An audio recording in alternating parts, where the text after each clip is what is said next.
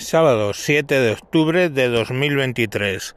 Me encuentro, me encuentro escuchando un TikTok que un amable oyente me ha enviado para que, bueno, pues lo tuviera a considerar. Os pongo el audio del TikTok.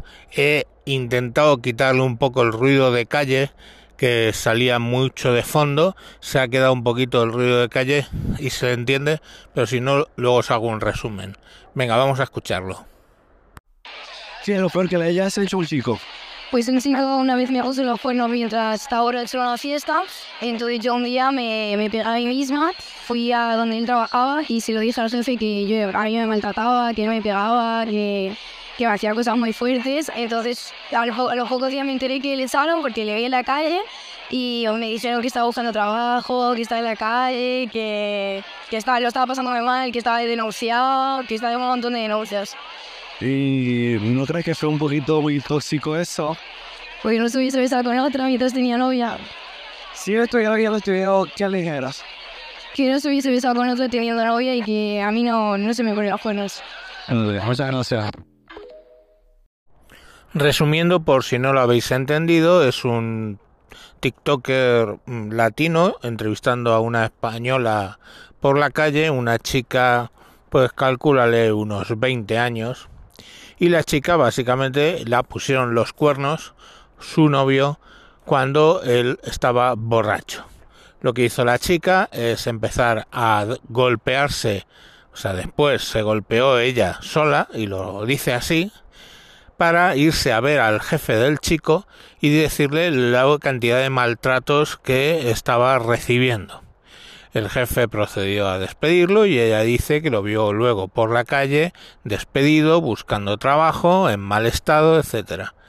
Entonces dice que así aprenderá a que no debe poner los cuernos a esta chica.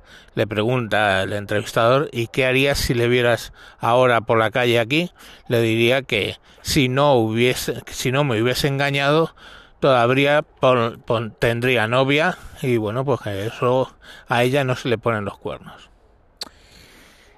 Bueno, eh, mirad, ¿sabéis la frase icónica de Spider-Man, no? Que le dice el tío Ben a Spider-Man en todas y cada una de las ocasiones en las que hemos visto esa historia, donde muere el tío Ben, le dice siempre esta frase.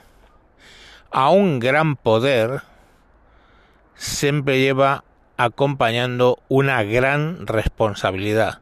Si tienes un gran poder, tienes que tener una gran responsabilidad. Y bueno, pues nos guste o no, a las mujeres le hemos dado un gran poder.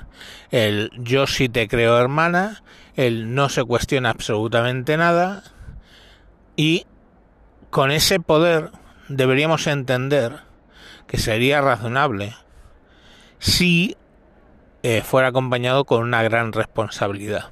Ya estamos viendo como una chica de 20 años utiliza esa gran responsabilidad que le reclama ese gran poder para auto eh, dañarse y poner una denuncia. ¿Quiénes son las víctimas en este audio? ¿La víctima es el novio? Pues sí, él obviamente es una víctima. Tiene que dar gracias a Dios que la chica no quiso moverlo con la policía, porque probablemente con la policía él hubiera pasado noches en la cárcel y de paso ahora estaría en un gran problema. Pero víctimas sobre todo son las víctimas mujeres reales que hay de malos tratos. ¿Por qué ellas son víctimas reales? Porque se empieza a extender entre la judicatura, abogados, el mundo judicial, se empieza a extender entre el mundo policial, el cuestionarse, más allá de lo que se debería muchas veces, una agresión, precisamente por lo que se les ha dado el yo sí te creo hermana. Esta gente, su función punible es tratar de identificar a un agresor, ponerle una pena y hacerle que la cumpla. Pero habida cuenta de que cada vez más aparecen este tipo de personas con denuncias falsas, que no es de, dice la gente, no, es un 0,00004% de las denuncias. No, no es verdad. Ellos computan las denuncias falsas por las cuales se evidencia que es una falsa denuncia, se evidencia, o sea, por parte de la parte víctima de, esa denuncia falsa, pone él a su vez una denuncia, el juez lo evalúa, ve que es denuncia falsa y la otra persona sale condenada. Eso contabiliza. ¿Qué ocurre? Que generalmente, ya os lo he explicado muchas veces, un hombre que es víctima de una denuncia falsa y consigue salvarse por los pelos, por el artículo, lo que sea, lo último que se plantea es intentar denunciar a la otra parte. Muchas veces porque lo que piensa es, esta vez no lo ha conseguido, pero a saber qué coño esta loca va a conseguir en el futuro. Y por eso directamente no ponen la denuncia. Entonces, eh, esta denuncia falsa, ¿vale? Que es obvia que es falsa, pues realmente a lo que empeora es precisamente a que la policía y los jueces y otro tipo de estamentos se tomen con poca seriedad una denuncia real de una mujer maltratada. Aunque sí, sí, está lo de yo sí te creo, hermana.